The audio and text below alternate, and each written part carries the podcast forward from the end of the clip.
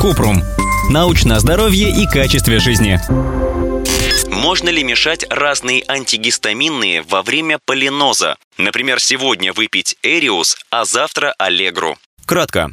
Можно ли сочетать лекарства от аллергии, лучше обсуждать с аллергологом. Он объяснит, как взаимодействуют препараты. Это важно, поскольку антигистаминные могут усиливать действие друг друга и вызывать побочные эффекты, например, головную боль и головокружение. Кроме того, некоторые лекарства могут быть противопоказаны из-за другого хронического заболевания или индивидуальной непереносимости компонентов. В зависимости от тяжести полиноза врач может предложить другие методы лечения. Например, аллерген-специфическую иммунотерапию. О том, как еще можно контролировать полиноз, мы писали в отдельной статье.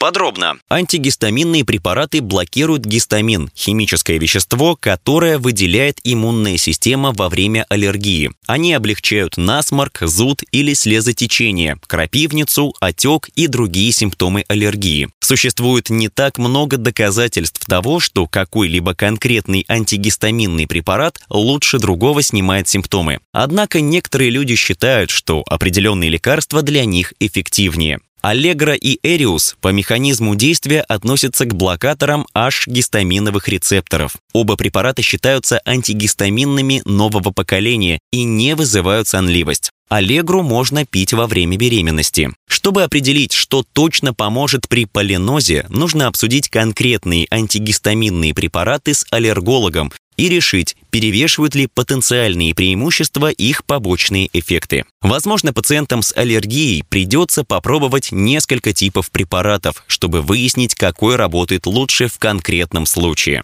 Аллерголог подбирает антигистаминные препараты индивидуально, Дозировка зависит от выраженности симптомов и возраста пациента. Врач также должен объяснить, как правильно принимать препараты.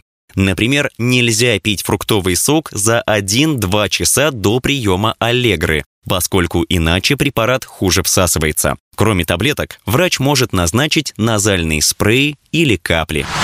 Ссылки на источники в описании подкаста. Подписывайтесь на подкаст Купрум, ставьте звездочки, оставляйте комментарии и заглядывайте на наш сайт kuprum.media.